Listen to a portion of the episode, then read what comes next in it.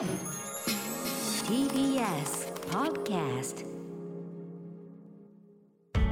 発信型ニュースプロジェクト。TBS ラディオ905-954おぎゅうえちきセッションアメリカ、ロシアにさらなる経済制裁、世界経済にも影響も。アメリカのバイデン大統領は8日、歴史上最大の経済制裁を課していて、ロシア経済に大きなダメージを与えている。これはプーチンにさらなる痛みを与える措置だと述べ、ロシア産原油などの輸入を全面的に禁止する新たな経済制裁を発動しました。またイギリスもロシア産原油の輸入を段階的に減らし今年の年末までに打ち切るとしています一方ロシアに対するエネルギー資源の依存度が高い EU は輸入の禁止や停止には加わりませんでした。2030年までにロシアへの依存から脱却する計画を発表するだけにとどまり足並みの乱れも露呈しています。ロシアへの経済制裁がさらに強まれば日本の家計の負担が増えるとされる試算も公表されるなど経済への影響も出そうです。検討することが大事。4回目のワクチン接種について尾身会長。今日国会では衆議院厚生労働委員会が開かれ新型コロナウイルス対策について議論が交わされました。この中で政府分科会尾身会長は現在の第6波を乗り越えても新型コロナウイルスがすぐになくなることはないと指摘。その上で4回目のワクチンの間隔や効能について日本はまだ議論をしていないとして情報を集めて精査検討することが大事だと述べました。一方松野官房長官は会見で政府の水際対策で足止めされている留学生について今後優先措置を取ることで5月末までに相当数を入国させるとの認識を示しました。現在待機している留学生はおよそ15万人で平日については1日7000人の上限に留学生を別枠で1000人程度上乗せして入国させる留学生円滑入国スキームを設けるとしています。それでは今日の国会、衆議院各委員会行われています、はい、えー、ウクライナ情勢に関するやり取りをいくつか聞いていきましょう。はい、まずは衆議院経済産業委員会、日本維新の会、小野泰輔議員が、ロシアから日本に供給されているエネルギーに関して、質問をしています。はい、でこれ背景知識としてはですね、ええ、まあ、この間世界各国があのロシアでのエネルギー開発事業に対して、まあ、次々と撤退を表明したりしているわけですね。うん、まあ、サハリン1、サハリン2などのプロジェクトがあるわけですが、はい、まあ、こうしたそのサハリンのプロジェクトについて例えば、えー、大手ですとシェルなどが撤退を、うんうん、あの速やかに表明し他にもさまざまな企業が続いているような状況がある中で政府としてあるいは日本としてどういうふうに捉えるのかということが一つの論点となっています。えー、日本維新の会、小野泰輔議員と、貞光資源エネルギー庁資源燃料部長、そして萩生田経済産業大臣とのやり取りです。えー、我が国において、えー、この商社をはじめとして、そして政府も、えー、関わっておりますけれども、エネルギー資源開発をですね、行っております。で、これがですね、今、このウクライナ危機が起こってからですね、この欧米諸国が撤退を始めているというようなこともですね、起きている中で、じゃあ日本としてどうするのかということは非常に問われているというふうに思います。現状でですね、この政府が把握しているロシアにおけるエネルギー開発プロジェクトの今のその撤退ですとかね、いろんなこの状況の変化について、最新の状況をお答えいただきたいと思います貞光資源燃料部長。お答え申し上げます。えー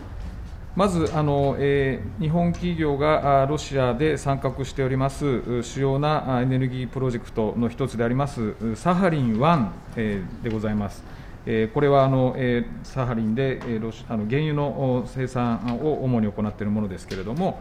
えー、これは、えー、原油輸入の約9割を、えー、中東の方にですね依存しております我が国にとって重要なプロジェクトだと考えてございます。それからもう一つの主要なプロジェクトでありますサハリン2、これは主として LNG ですけれども、これも先ほどと同様に約9%をですね、えー、あのこのサハリン2から LNG を供給、我が国は供給受けておりまして、これもエネルギー安定供給上、大変重要なプロジェクトというふうに考えてございます。えー、今日の長官にですね、えーまあ、萩生田大臣から、えー、この、えーガスえー、このサハリン2などに関してですね、まあ、様子見をちょっとしていくんだというようなことも、まあ、おっしゃいました。でそういった態度が今のところではやはり我々としてはですね、まあ、大事なことだろうというふうには思っておりますけれども、えこのサハリン2をやはり何とかして守りたいというような思いももちろん、えこれ国民としても経産省としてもあるというふうに思っているんですけれどもその様子見っていう中身ですねここを非常に私は大事にしていただきたいというふうに思ってまして例えば、えこの権益をこれ手放すと、えー、萩生田大臣の方もですね、えー、2、3日前でしたかあのこれ、手放したら他の例えば中国とか他のところにそれが渡るだけなので、えー、全然そのロシアの経済制裁にも資しないだろうというようなこともおっしゃっていました。例えば、えー、昨日大臣がおっしゃった塩漬けということで、とりあえず権益は守りながらもですね、我々が持ってはいるんですが、操業しないことによって資金が流れないというような、えー、ことが工夫として考えられるのかどうか、まあ、今ちょっとこれ、通告してませんので、お答えいただかなくても結構なんですが、可能な限りそういった可能性について、えー、この、えー、ご指摘をいただければというふうに思います萩生田経済産業大臣。これは今、先生も意味軸も言ってくれたように、じゃあ、うちが撤退しますよと言ってですね、そしてロシアがダメージを受けるんなら、これは制裁ですけど、ダメージを受けなかったら、ある意味、塩を送ることにもなってしまうわけですから、これはあの状況をよく冷静に考えながらですねカードとしてやっぱりいくつか持っていかなきゃいけないものの一つだというふうに思ってますし例えば、えーまあ、このシェルにしても何にしてもあるいは日本の自動車会社がロシアへの輸出をやめたっていうのはこれ全部経済制裁みたいに見えるんですけどそうじゃなくてそれはそれで保社の皆さんが自社の利益また保護のためにですねこれはリスクヘッジしておこうと自らやめとこうと思ってやめてる事業っていうのもたくさんありますのでそういうその民としての判断国としての判断、さまざまな判断の中で、今、行動をさまざまなカードを持ちながら行っているということでございますので、あの決して、えー、日本が後ろ火を刺されるようなことはないというふうに思っています。日本維新の会、小野泰輔議員、そして貞光資源エネルギー庁、え資源燃料部長、そして萩生田経済産業大臣とのやり取りを聞いていただきました。はい、まあ、あの、様々な、えー、経済的なパイプラインというのがあって、そこに日本も一定程度、まあ、依存といったらあれですけれども、まあ、利活用しているという状況があるわけですね。シェア率もまあそれなりにあると。で、そうしたようなその状況から、えすぐさま撤退ということには、どうも今の政府のトーンではならない。なぜならば、えー、その撤退をすると、他の国が結局取る、まあ、念頭に置かれているような中国ですよね。可能性がま高いのではないかというふうに、まあ、日本政府は今捉えた上で、まあ、ちょっと慎重に見ていきますということなんですね。ただ、あの、そこに中国が手を挙げるというような確率がどれぐらいあるのかなどの、まあ、いろんな分析をどうこうした上で判断しているものなのか、まだ判断材料云々の前になかなか選択肢として考慮していないのか、そのたちの温度感についても、さらなる説明も必要かなと思います。一方、衆議院財務金融委員会、立憲民主党枝健二議員が北方領土での日露共同経済活動の継続について、小田原外務副大臣とやり取りしています。まあ、北方領土交渉、一番のターニングポイントっていうのは、私は長門会談だと思ってますよ、16年12月の。これ、私ね、あの何度か予算委員会でもあの申し上げてるんですけれども、その時プーチンさんね、あのさっき1時間遅れたって話もありましたが、あの時も2時間、3時間遅れてるんですよ。で、まあ、それはどうでもいいんですけども、そこでプーチンさんがこう言ったらしいですよ、心臓、領土っていうのはな、武力を持って取るもんだ、血を流して取るもんだ、理屈じゃないんだと、すごいんだと。いう話を聞いてます。それが紙切れ1枚の二十数回もねプーチン安倍総理会ってんだけども唯一日本に来たのはこの1回だけ、まあ、この時点でも負けてるんですよ。外交交渉っていうのは。私はあの恐縮だけど安倍総当時の総理にもねお百度を踏む長江外交では足元を見られるんだと。その通りのことが、まあ、今あこう結果として現れてるわけですけれども紙切れ一つのプレス向け声明ですよ、プレス向け声明ですよ、共同宣言の格下、格下の中で、一枚紙で領土の2文字もなかったんですよ。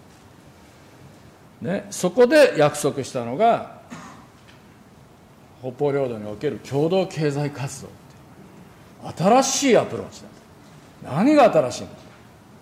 小渕政権時代にちゃんと共同経済活動委員会まで作ってお互いの法的立場は侵害しないという前提条件をもとにやろうとしたんだけども結局お互いの法的立場を侵害しないなんてことがありえなかったのでついえたものもう一回持ち出して焼き直して新しいアプローチだと言ってね。結局これも足元を見られて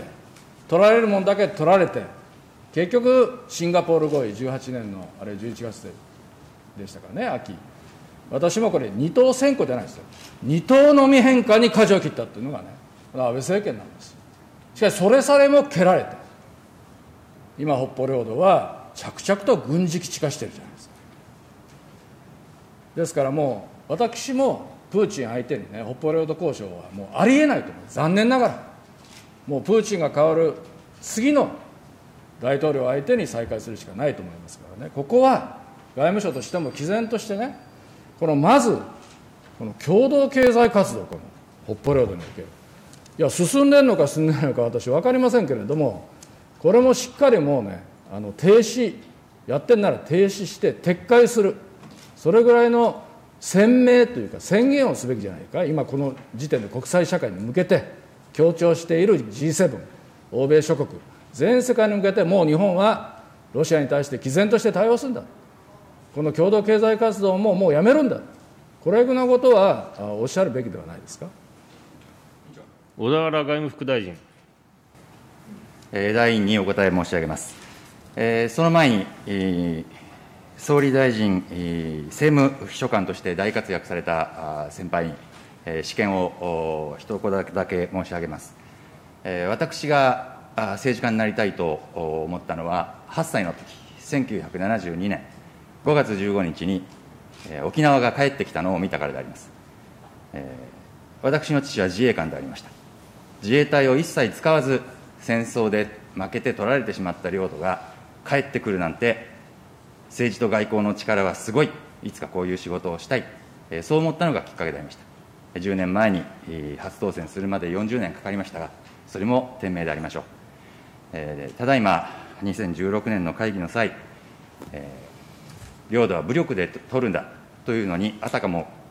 合意されたのようなのようなご発言があったように受け止めましたけれども、まずはお答えを申し上げますと、ご指摘の8項目の協力プランの下、これまで200円を超える民間プロジェクトが創設されています。日露両国の貿易、経済分野の協力の進展に貢献してまいりました。しかしながら、現下のウクライナ情勢を踏まえれば、ロシアとの関係をこれまで通りにしていくことはもはやできないと考えています。ロシアとの関係で新たな経済分野の協力を進めていく状況にはありません。井田君。私がそれ合意したかのようなって、そんな発言は撤回してくださいよ。まさにここにプーチンの本性が現れている。その結果がウクライナ侵攻だということを申し上げてるんですよ。あなた何言ってんですかちゃんと聞いてくださいよ。何私が何その武力で領土を取るんだって合意したかのようにバカも休めますみなさい何言ってんですか。今ね新しいのは確かにやめると言ったけど既存のやつを撤回とか凍結とかしないんですか。8項目の協力プランに含まれるものを含む既存の民間プロジェクトについては医療分野やエネルギー分野をはじめとする多岐にわたる事業があります。その進捗状況もまちまちであるところであります今後、それぞれの事業ごとに必要に応じて検討がなされていくと考えます。踏み込んで申し上げれば、撤退するべきかどうかを含め、今後、それぞれの事業ごとに必要に応じて検討がなされていくと考えています。統一的な方針を示すことは考えておりません。そそんな危機意識のなさだから日本はねいつも馬鹿にされるんですよロシアに弱腰だって言ってえー、衆議院財務金融委員会、立憲民主党の枝健二議員と小田原外務副大臣とのやり取りを聞いていただきました。はい、あのまあ一言で要約しますと、あのロシアとの経済発展協力っていろいろ取り結びましたよね。あれやめるの？続けるの？どっちっていうのがまあシンプルな要約なんです。でそれに対して回答としては踏み込んで言うならば必要に応じて検討しますっていう回答だったので、まあ、あのやり取り自体は情報量ゼロなんですけれども、ただそのなかなか本質的なそのところまで回答がいかないというか、先ほどの話もそうですが、エネルギー開発事業はロシアとこれからどうするのか、大事ですよね、はい、それによって株価もエネルギーの状況も大きく変わります、うん、で。やらないのであれば、それはある種の制裁を諦めるということにもなり得ますので、そでねね、そこをどうするのかということは問われている。ここはまだ白紙。えそれからこの、えー、日露の共同経済活動、これについてもうさすがにやめるんじゃないのかっていうようなことを、まあ、問うているわけですけれども、まあ、それは踏み込んで言うならば必要に応じて検討するというような段階だったので、これまだ現段階では白紙。なので、えっと、多分投資家の方とか、あるいは旅行関係者とか、あるいは一般の市民も含めて、まだなかなか外交に関する政府からの判断材料が乏しいなというような段階ですよね。まあ、なので、結構そのやり取りの時間長かった割には情報が少なかったんですが、もう少しこう適切にですね、さまざまな指針、ベースとしての方針というものを政府がどうするのか、そここそが問われると思います。TBS